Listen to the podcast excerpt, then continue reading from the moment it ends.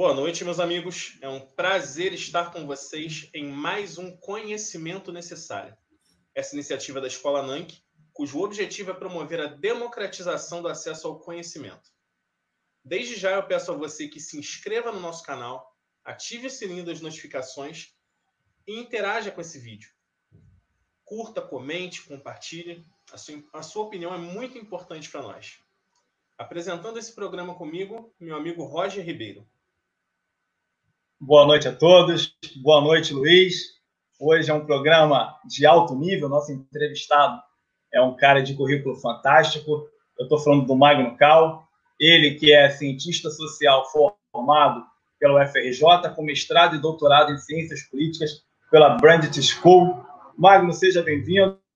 Espero ter falado de forma correta a instituição. Tá tudo tranquilo, Roger. Eu, só, eu não defendi o doutorado ainda, então eu não me chamaria de doutor. Uh, boa noite, Doutorando. Roger. Isso, isso. Boa noite, Luiz. Uh, eu já concluí, concluí a tese, mas não defendi. É um, é um prazer, é um prazer ser convidado de vocês e eu tô, tô na expectativa dessa conversa hoje à noite. Luiz, o Magno atua na liderança do Novo na Câmara dos Deputados, ele é articulador político do partido, e eu gostaria que você iniciasse essa entrevista, em que o Magno vai poder nos trazer um pouco mais desse panorama político nacional e como os liberais, como o Partido Novo, têm lidado com o Brasil atual. Vai lá, Luiz. Magno, como o próprio nome já diz, novo, o partido tem a alcunha de trazer sobre si uma certa novidade para o cenário político já tão saturado das opções que nós temos. E apesar de ter tido uma certa expressividade nas últimas eleições, conseguindo até o governo de Minas Gerais, que é um estado importantíssimo da federação, muita gente ainda não conhece de fato o Partido Novo. Então eu queria que você falasse para a gente o que é o Partido Novo e o que o Partido Novo tem a oferecer de fato de novidade para o eleitor brasileiro. Bom, o, o Novo foi começou a, não tem 13 anos, começou em 2007, devagarzinho, coletando assinaturas, vocês sabem, para você começar um partido político no Brasil, são necessárias quase 500 mil assinaturas, você tem que sempre coletar umas a mais, porque algumas são invalidadas, então você tem que coletar aproximadamente 750 mil assinaturas uh, de eleitores em pelo menos nove estados, então é um trabalho bastante grande, não é fácil. Uh, construir um partido político no Brasil, apesar de termos hoje 33 partidos registrados. Uh, o Novo começou com uma iniciativa liderada por algumas poucas pessoas, que foi crescendo, foi crescendo e conseguiu se tornar um partido já bem mais recentemente, disputou até hoje uh, duas eleições uh, para uh, vereadores e prefeitos em 2016 e agora as eleições em 2018, inclusive com o candidato presidencial. Eu acho que o novo traz para o debate político brasileiro algumas novidades. Em primeiro lugar, é, é um partido ideológico, é um partido declaradamente liberal, ideologicamente aberto a pessoas que queiram construir uma sociedade claramente orientada para as visões liberais. E isso, por mais incrível que pareça, é uma novidade no, no cenário político brasileiro. Hoje, se a gente sentasse aqui e discutisse quantos partidos têm orientação ideológica clara, não chegamos nem perto dos 50% dos partidos uh, hoje registrados. Então, não deixa de ser uma novidade. É um partido que tem militância, que, na minha visão, a aderência a esses princípios, a aderência bem pública e, e e forte a, a, esses princípios trouxe consigo uma militância bastante aguerrida, engajada, que também é novidade no Brasil. Eu não saberia te dizer se há mais de cinco ou seis partidos que hoje realmente contam com, com militância. E, e a diferença na, na questão como o novo lida com dinheiro público, que eu não acho que seja a grande novidade do partido, na minha visão, a grande novidade do partido é ter um partido que é abertamente uh, de ideologia liberal no cenário político brasileiro, mas acabou que fez com que o novo se tornasse conhecido um pouco mais até por isso, que é a questão do trato com o dinheiro público. Então você tem os eleitos novos se comprometem antecipadamente a não uh, preencher todas as vagas de assessoria que tem direito, a não utilizar uh, carros, a não utilizar verbas de gabinete, verbas indenizatórias, e isso acabou se tornando uh, a marca do partido. Não é, na minha visão, a questão mais importante, mas é também uma novidade e é, no fim das contas, o que as pessoas acabaram associando ao partido nesse primeiro momento. Lembrando que o partido só, só, só concorreu em duas eleições até agora, então, na minha visão, ainda é muito cedo para a gente avaliar o que o partido de fato se tornou ou se tornará, mas a gente consegue ter uma ideia das novidades que ele trouxe.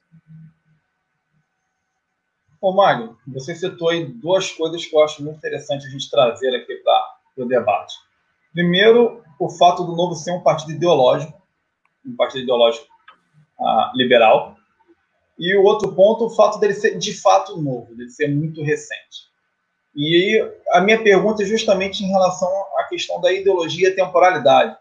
Hum. A gente tem hoje, uh, atrás de um conceito que se, se popularizou como progressista, uh, uma gama de partidos de esquerda que defendem uma série de pautas que historicamente estão vinculadas ao liberalismo. Então, a gente tem pautas relacionadas à igualdade sexos, a gente tem pautas hum, relacionadas à liberdade de religião, enfim. Né? É, pautas essas que a gente pode remontar a Locke, a pautas que a gente pode remontar a Stuart Mill, pautas que a gente pode uh, remontar a Joaquim Nabuco aqui no Brasil. A gente vê ali um, um crescimento muito grande de pensamento liberal no final do século XIX, e ele começa a sumir no início do século XX aqui no Brasil. E, ah, então, um, um esfacelamento, há um, um, momento ali apócrifo, e o liberalismo some de pauta, desaparece de pauta. A gente pode dizer aí que em torno de mais ou menos uns 20 anos para cá, ele começa a surgir e engateando e muito devagar, ah, alinhado politicamente com certos setores que estão ali no espectro da direita e que não necessariamente defendem os programas liberais, as pautas liberais, enquanto na esquerda a gente consegue encontrar alguns partidos defendendo pautas é, literalmente liberais, principalmente no campo da, da, moralidade, no campo das relações sociais. E o, o Novo está ali, é um partido liberal, um partido liberal ideológico, defende bandeiras claras vinculadas ao liberalismo, ainda que não seja imposta nenhuma bandeira a nenhum de seus membros, mas está diretamente ligado a essa ideologia. Num cenário hoje polarizado, onde os dois lados compram pacotes, né, e a direita tem o seu pacote, e esse pacote hoje é muito regrado é, por, uma, por uma pauta reacionária, não gosto nem de usar o termo conservador, mas reacionária, né, não conservadora, para que a gente possa deixar esse conceito livre de qualquer tipo de preconceito ao qual ele não merece receber. Enfim, e o novo está aí, dentro desse, desse panorama, voltando depois de tanto tempo em que os liberais estiveram é, fora do cenário, depois de que os liberais praticamente se, se tornaram cristais do discurso econômico, pouco se falou de qualquer outro ambiente que não seja economia entre liberais, e, tá, e há uma esquerda é, visivelmente crescendo entre grupos de minorias com o discurso.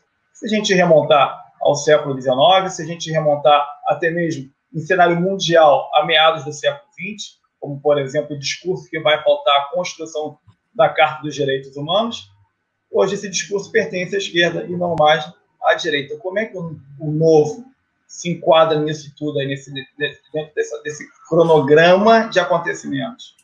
Roger, eu vejo que isso é uma construção. Né? Não dá para exigir muita, assim, pelo menos na minha cabeça de militante, né? não dá para exigir muita maturidade de uma instituição que é jovem, uma instituição que não tem muito nem de vivência, e aí a vivência, a existência, traz ali para o corpo interno uma tradição de resolução de problemas, de debates, isso ainda não tem, porque é muito jovem, e depois a experiência do convívio no cenário político. E aí, em várias maneiras, né? tanto na, na forma de fazer campanha, na forma de se propagandear, na forma de se colocar para o público, mas também no exercício de mandatos políticos. Ainda é uma experiência bastante nova. Os primeiros é, eleitos pelo partido, que nunca tinham sido eleitos a nada antes, estão terminando seus mandatos agora em 2020. Então, tem um déficit de aprendizado, tem uma dificuldade. A gente tem uh, uma bancada muito jovem, de idade, e que também tem pouca experiência de mandato. Então, uh, há certas instituições internas que estão se formando ainda, a forma de fazer coisas, certas tradições que ainda não existem. Então, é, eu vejo que o partido vai ter que passar, e vai passar né, forçosamente, por um tempo de amadurecimento, em que a sua, o seu próprio posicionamento no espectro, espectro ideológico, a forma como ele conversa com esses dois lados, também vai evoluir. Eu vejo uh, muitos partidos à direita do Novo, eu vejo muitos partidos à esquerda do Novo, mas a, a forma de se relacionar politicamente com eles ainda não está madura. E talvez uh, a gente veja ainda o pessoal, eu não sei se o pessoal já tem de uma forma madura, o pessoal que é um outro partido, talvez o partido relevante que tenha sido organicamente fundado há menos tempo, foi no início de 2005, por aí, uh, também tem essa, esse amadurecimento, também vem passando por esse processo, as, de bancada a bancada, cada vez que cada novo, nova legislatura que se começa, a bancada do pessoal consegue se relacionar melhor, conversar melhor com as outras bancadas, eu acho que é uma coisa que tende a acontecer com o novo também. Eu entendo que a primeira legislatura é uma legislatura de aprendizado e depois o partido vai se relacionando. Uma, um ponto que é bastante particular do que está acontecendo é que ele já surge ou né, ganha mais vida no momento de alta polarização na sociedade e sendo mais ou menos empurrado de um lado para o outro. Eu acho que há um comprometimento muito claro com algumas bandeiras, a bandeira do da abertura econômica, abertura a, a, bandeira da segurança jurídica, que o Brasil não oferece a ninguém, a bandeira do respeito ao gasto público. Isso tudo são bandeiras já uh, bastante firmes dentro do partido. Outras questões permanecem abertas. Né? E, aí uh, vai ser fruto, elas vão ser frutos dessa discussão, dessa, desse amadurecimento que leva tempo, não tem jeito. A gente uh, como qualquer instituição, eu imagino que o, que o novo vá tropeçar, vá, vá tomar decisões, revertê-las, vai mudar de ideia, não vai tomar posição, porque faz parte do, do, da cena fervescente dali de um partido que é novo, jovem, tem pouco tempo de estrada e muita gente muito apaixonada, muita gente que quer fazer acontecer. Então, uh, eu, eu acho que essa esse essa indecisão, não de decisão a quem com quem deve se aliar, mas com quais sobre quais temas nós conversamos com um, quais temas nós conversamos com o outro. Ah, essa esse estabelecimento no cenário político, um estabelecimento mais natural, que as pessoas já se acostumaram com a sua presença, vai demorar um pouco. Hoje ainda parece uma coisa meio estrangeira, assim, né? Nossa, tem, tem pouca gente, tem um, um, conjunto de ideias que é peculiar no debate público brasileiro. Então, eu não vejo essa resposta como sendo uma coisa para é, essa, esse direcionamento como sendo uma coisa para o próximo ano, né, ou próximos dois anos, ou em 2022, mas um projeto de longo prazo que a gente só vai ter uma ideia mesmo do espectro político brasileiro depois que passar 2022. Eu acho que a gente teve um grande, uma grande reversão nos últimos seis, sete anos. Uh, e eu não sei, eu acho que é difícil avaliar, eu acho que ninguém sabe responder ao certo se é uma onda que veio para ficar ou não. Por exemplo, se o bolsonarismo uh, sai das eleições municipais de 2020 de uma forma parecida com 2018, ou se já começa a arrefecer. Eu acho que é uma coisa que ainda está cedo para a gente ver, já que as, as, eleições vão sofrer um atraso, mas é uma coisa que eu estou curioso porque é parte disso, né? Essa polarização vai uh, crescer, essa, polarização vai diminuir, se vai abrir um espaço um pouco mais para cá, um pouco mais para lá. Eu ainda não sei te dizer ao certo como as coisas vão acontecendo.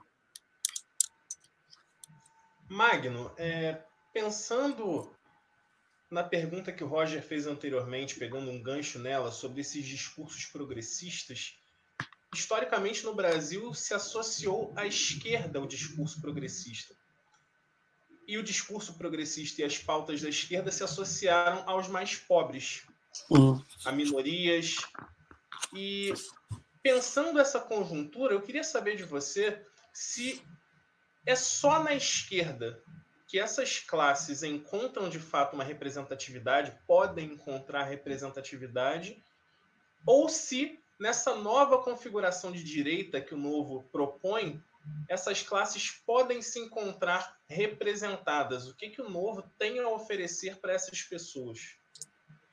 Eu acho que um projeto liberal tem que oferecer, pelo primeiro lugar, não só a essas pessoas, mas ao Brasil, tem que oferecer um pouco de contato com a realidade. Né? Então, uh, se você faz parte de um movimento pequeno, é sempre mais vantajoso se você fala para a maioria da população.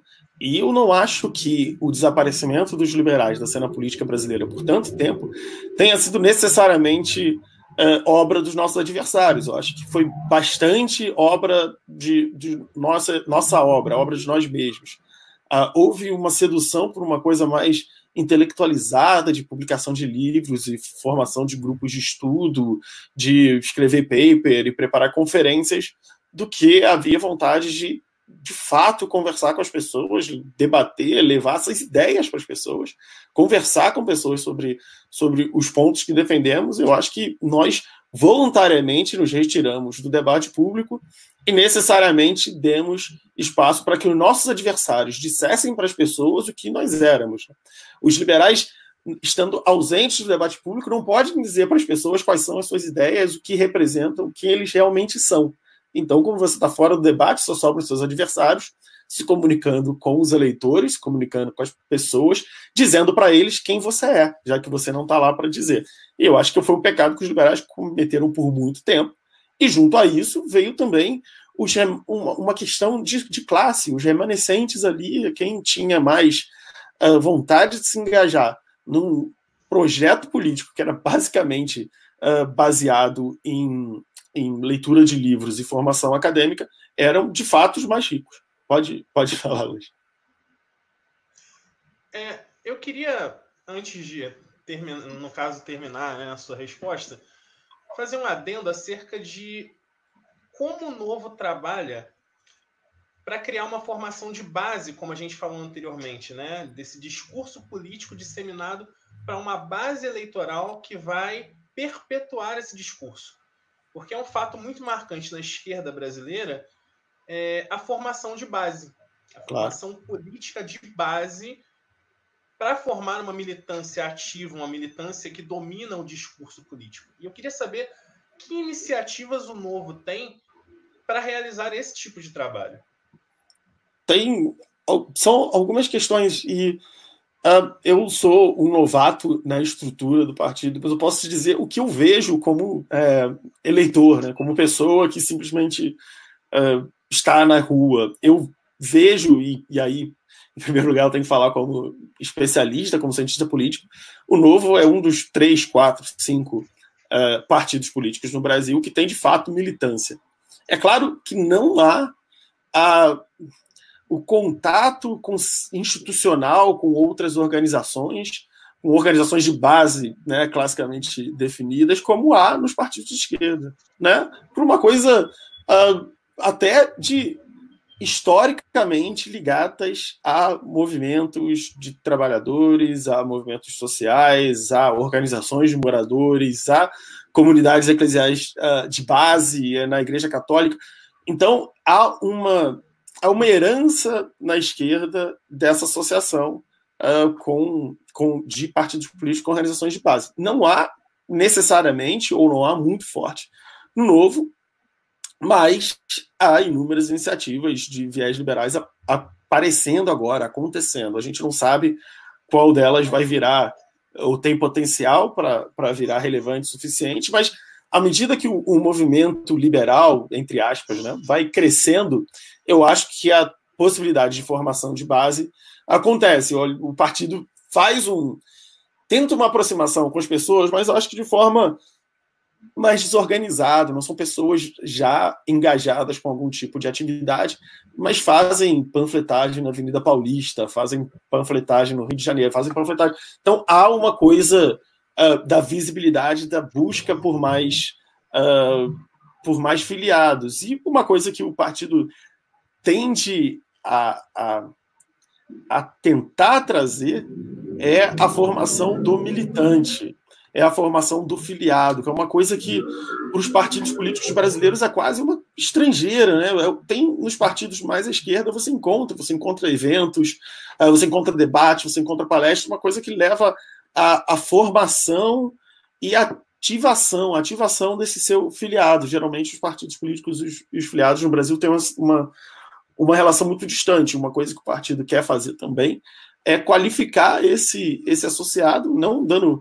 formação, uma coisa muito formal, mas trazê-los para conhecer melhor uh, as ideias que fundamentam a ação política do partido. Magno, vou tentar aprofundar ainda mais esse tipo de problema, porque não só o novo é novo, né?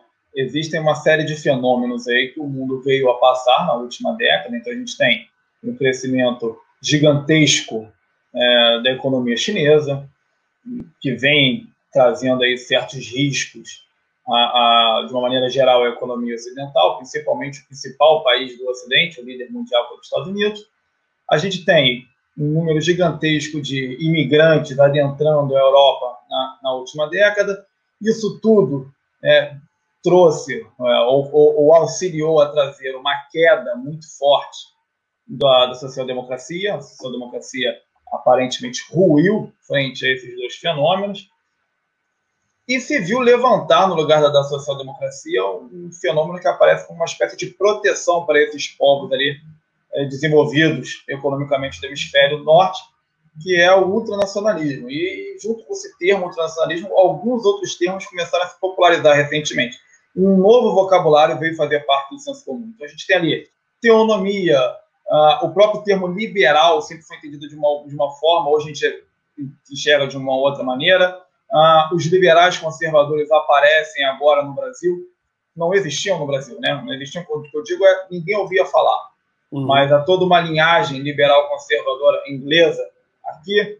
Uh, a escola austríaca vem sendo muito falada nos últimos anos, principalmente pelos liberais mais vinculados à economia. É, até chuto dizer que os primeiros a abrir voz publicamente foram justamente os liberais vinculados à economia e, e, e abraçaram o crescimento desses, desses movimentos aqui no Brasil, que foram a, a esteira do, do ultranacionalismo de lá, do hemisfério norte.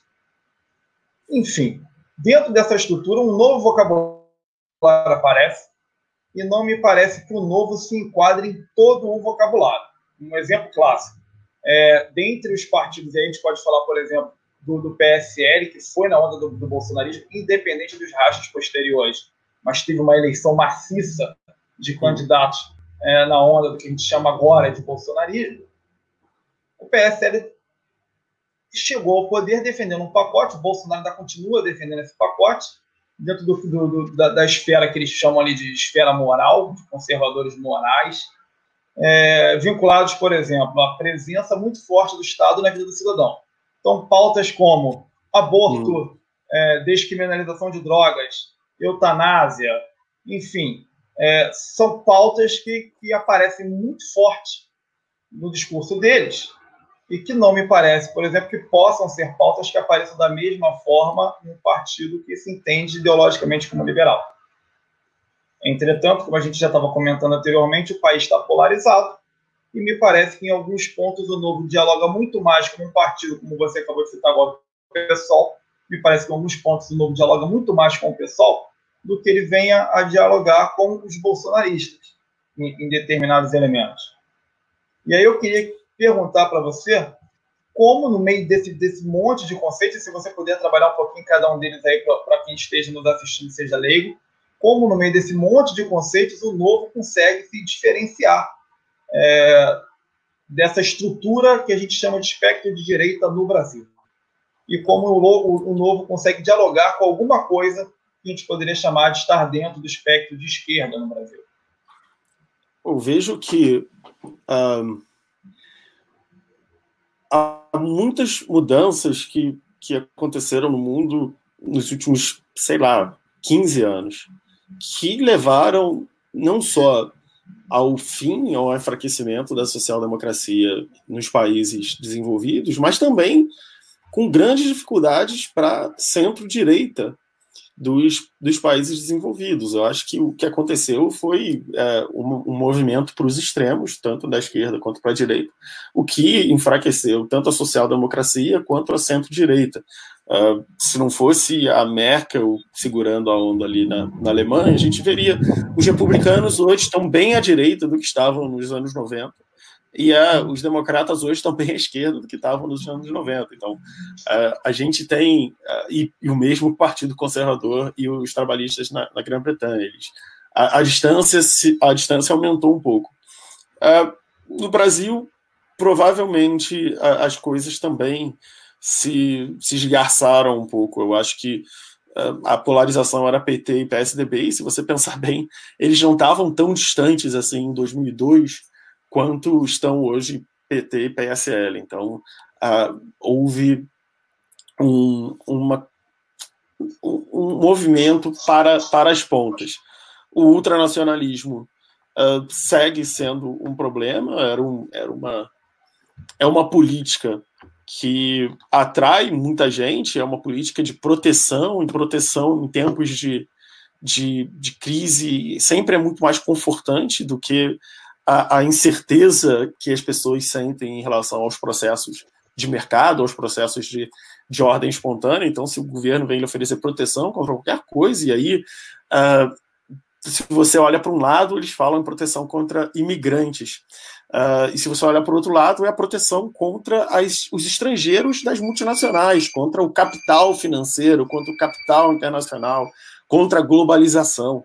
Então, é, a, a, o medo atrai a esquerda e a direita, o medo gera votos à esquerda e à direita por, por motivos diferentes, mas uh, não é coincidência que uh, em vários lugares, por exemplo, em vários lugares da Europa, você tem lugares que eram associados tradicionalmente ao voto na extrema esquerda e agora vota na extrema direita. É uma o sentimento que move esses votos nos populistas uh, de, dos dois lados é o mesmo. No Brasil, é, vem um pouco disso também, vem um pouco da, da insegurança, e aí é, é insegurança um pouco de, de, de forma diferente também, como na Europa o, o medo do, do estrangeiro, do outro, é de uma forma econômica e na forma da imigração. No Brasil, é na forma da economia e na forma da segurança. Né? Então, a, a, esquerda te coloca o medo da miséria e a direita te coloca o medo do ladrão, do bandido. Então, uh, é um voto reativo. É muito difícil você sentar e conversar uh, com propostas se as pessoas operam na lógica do medo. Na lógica do medo, você só tem uma preocupação em especial, que é se proteger daquela coisa. Então, um lado te diz: se você não votar em mim, todo mundo vai virar miserável de novo e o outro lado te diz: se você não votar em mim, uh, você vai morrer, vai vir um bandido e vai matar todo mundo na sua família. Então, é um discurso muito simplista, mas é onde boa parte dos brasileiros estão. Como um como uh, observador da política, eu acho que é um bom primeiro passo. Eu, eu não vejo a, a proliferação dos tiozões do WhatsApp como uma coisa necessariamente ruim, é, nem mesmo a propagação de notícias de origem duvidosa é, é será sempre ruim ou é uma coisa que a gente está fazendo por nada. Eu, eu acredito que esse é o primeiro passo de um monte de gente que está se interessando agora por política e que não entende da política, não conhece o histórico da política, mas quer participar, quer fazer alguma coisa. E tudo que eles podem fazer nesse momento, ainda desinformados, sem muita prática na, na, na fazedura da política, é passar adiante esses postos doidos, é discutir com o sobrinho, é discutir com a tia, é isso tudo. Mas eu acredito que o interesse pela política é um bom primeiro passo para a gente conseguir aperfeiçoar a, a, leitura política dos brasileiros, a, o contato dos brasileiros com política. A posição de um partido liberal como o Novo, a primeiro lugar tem que ser a de se popularizar. E aí é de popularizar de várias formas. Primeiro, crescer, ganhar voto. Tem que ganhar voto, né? Se você está no tá na disputa política, você tem que ganhar voto. Eu vejo que se, né, se você quer só publicar livros e fazer seminários e trocar ideias, você monta uma ONG, você monta uma fundação, montou, montou um partido político, você tem que correr atrás de voto, você tem que buscar mandato, você tem que pensar no poder. E aí você tem que construir essas lideranças, você tem que fazer um trabalho legal de base, você tem que ter base, você tem que ter uma relação com a sociedade. O que não acontece com a maioria dos, dos partidos brasileiros. Né? De 33, devem ter uns 30 que não tem nenhum trabalho de base. Então, o primeiro desafio para um partido novo e liberal, que está aí há dois, duas eleições, é fazer um bom trabalho de base. Eu acredito que o partido tem bom potencial, é, mas é uma questão de tempo também, como falei na, na, questão anterior. A gente precisa esperar um pouco de amadurecimento. É, eu acho que o caminho está sendo bem traçado, não é ruim ter oito deputados na sua, federais na sua primeira eleição, uh, numa eleição muito polarizada, você conseguir fazer oito deputados federais não é pouca coisa na sua primeira eleição. Então eu acho que o caminho tá bom, foi uma boa abertura. Uh, mas, claro, eu vejo muito a, a amadurecer ainda, claro. Magno, existe uma crítica recorrente, e isso precisa ser trazido à tona, acerca do nosso cenário político como um cenário onde vigora o mais do mesmo, né? Hum. Como você falou sobre esses espectros de medo no qual direita e esquerda navegam, se utilizam para ganhar votos, como você disse, né? E o novo tem essa ideia de trazer um novo projeto de Brasil. E eu queria saber de você o que projeto é esse? O que, que o novo pretende trazer enquanto projeto para um novo Brasil na visão do partido, já que existe, como eu disse, essa crítica ao modelo de gestão antigo, de modelos nos quais esses partidos têm projetos de poder internos apenas e não fica muito claro qual é o projeto desses partidos para o país. A nossa a, a visão de um grupo liberal que se engaje com a política não é muito fácil de, de explicar conceitualmente, porque basicamente você está dizendo que deseja obter o poder político para a diminuição do poder político, para que o poder que hoje está concentrado em poucos a, se, a ser a, administrado por muitos.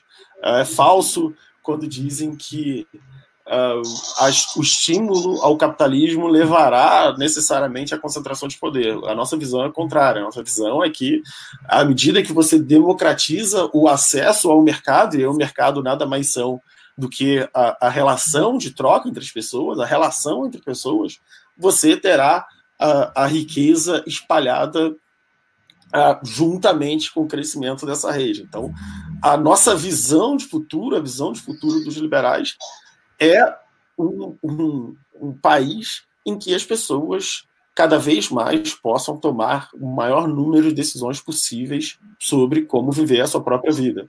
E aí, uh, como viver a sua vida ou como fazer da sua vida ser viável. Se você tem uma ideia e quer transformar aquilo num produto, que você consiga uh, fazer com que esse, o, o, a demora entre a sua cabeça e a sua a transação econômica seja o mais rápido e, e não é, interrompido possível. Que se você resolver viver a sua vida de uma forma diferente, que você tenha menos uh, empecilhos possíveis, com a única, com o único custo sendo que você respeite o, o direito dos outros fazerem o mesmo também. Então, é, é uma visão de que baseada na certeza de que o conhecimento das coisas está na cabeça de muitos e não na cabeça de poucos, né? Que, é, que é a forma como a gente pode resolver problemas na sociedade está dispersa entre, uh, entre milhões e milhões de indivíduos, não está concentrada num palácio aqui em Brasília, em que as pessoas possam sentar lá e tomar decisões sobre a sua vida, a sua vida, sobre todo mundo, sobre a forma de você ganhar vida, a sua profissão, a forma como você exerce a sua profissão. E sim, que quanto mais conseguirmos trazer mais pessoas para essa discussão e, em último caso, para que mais pessoas consigam, por si, exercer essa liberdade, mais livres elas, elas serão, e mais uh, criativa a sociedade será, mais criadora a sociedade será e mais prosperidade a gente gerará para todo mundo. Então, acho que é mais ou menos isso. A ideia de liberdade não como a, apenas a ausência da coerção do Estado, mas que uh, a gente consiga criar um ambiente que seja uh, frutífero o bastante para que a liberdade dessas pessoas possa ser exercida de forma plena e, e, e produtiva. Magno, é, a conversa está ótima. Infelizmente, o nosso programa ele tem um horário limitado. E um problema ficou, né? uma questão ficou. Você citou que o partido precisa se popularizar ah, na resposta anterior. Essa resposta agora você citou algumas vezes o termo mercado. E, enfim, nós estamos num país onde o marketing eleitoral de certos setores da esquerda criou a, a, o tipo ideal fictício do pobre de direita Sim. e o marketing, né? E o marketing eleitoral de uma parcela da direita criou a estratégia publicitária de, né, que, que alegava que a China iria comprar ou que vai comprar o país, vai comprar o Brasil. No meio disso tudo, é como chegar ao pobre e convencê-lo a ser um liberal. Né? Eu gostaria que nas suas considerações finais você explicasse para quem está agora nesse momento acompanhando por que, que um pobre deveria ser liberal. Porque o pobre apanha da polícia, porque o pobre tem a guarda municipal roubando a banquinha dele de doce, porque o pobre mora num lugar que o Estado nunca nem passou perto, não tem polícia, não tem rede de esgoto, não tem rede de luz, não tem rede de água, porque o pobre só tem a oferecer à sociedade as ideias dele. E o que a gente quer é fazer com que a realização dessas ideias fique mais fácil, mais simples, mais direto. O pobre só tem o próprio suor para ganhar o seu pão. O pobre só depende de, dos seus braços, né? O pobre não tem a possibilidade de sentar aqui na minha cadeira confortável, escrever um livro, ele tem que pegar uma coisa e sair por aí, compra mais barato aqui e vende ali. E nós somos o partido, o liberalismo é a filosofia de quem quer comprar mais barato aqui e vender mais caro ali. É de quem quer uh, colocar suas ideias em prática, tá? de quem quer depender do próprio esforço, sabe que depende do próprio esforço. O pobre brasileiro uh, não precisa ser ensinado que o governo o deve muito, que o governo cobra muito e entrega pouco. Ele vê isso todo dia, o tempo todo. Uh, é muito, eu acho muito engraçado uh, que a esquerda faça piada com pobre de direita. Pobre de direita só é piada para quem nunca conheceu um pobre, que é boa parte da esquerda que está debatendo aí por aí na internet, na, na cena política. Pobre é bastante de direita pobre é religioso, conservador para cacete em relação aos costumes. O pobre tem toda uma série de, de uma visão de mundo que é muito mais a, assustadora para o esquerdista médio do que a minha. Eu e o esquerdista médio vamos várias vezes ao mesmo restaurante e, e, ao mesmo bar. O pobre não vai a nenhum restaurante, pobre de direita ou de esquerda, não vai ao mesmo restaurante que ele vai. Então, por isso que eles se espantam com o pobre de direita. Eu só conheci, todo mundo que eu conheci de direita até eu ir para a faculdade era bastante pobre. Então, uh, essa é uma, uma piada um pouco. Uh, é, um, é um gol contra, é um gol contra, porque se você faz isso, você trai a sua própria ignorância sobre o Brasil.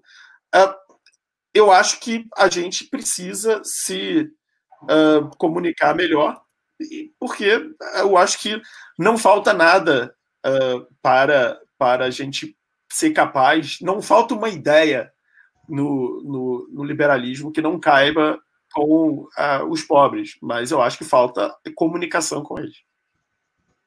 Magno, preciso de um pequeno adendo às suas considerações finais, porque você nos trouxe um excelente, uma excelente explicação e trabalhou muito bem a questão do pobre de direito mas eu queria trazer um outro pontozinho que, que eu gostaria de escutar.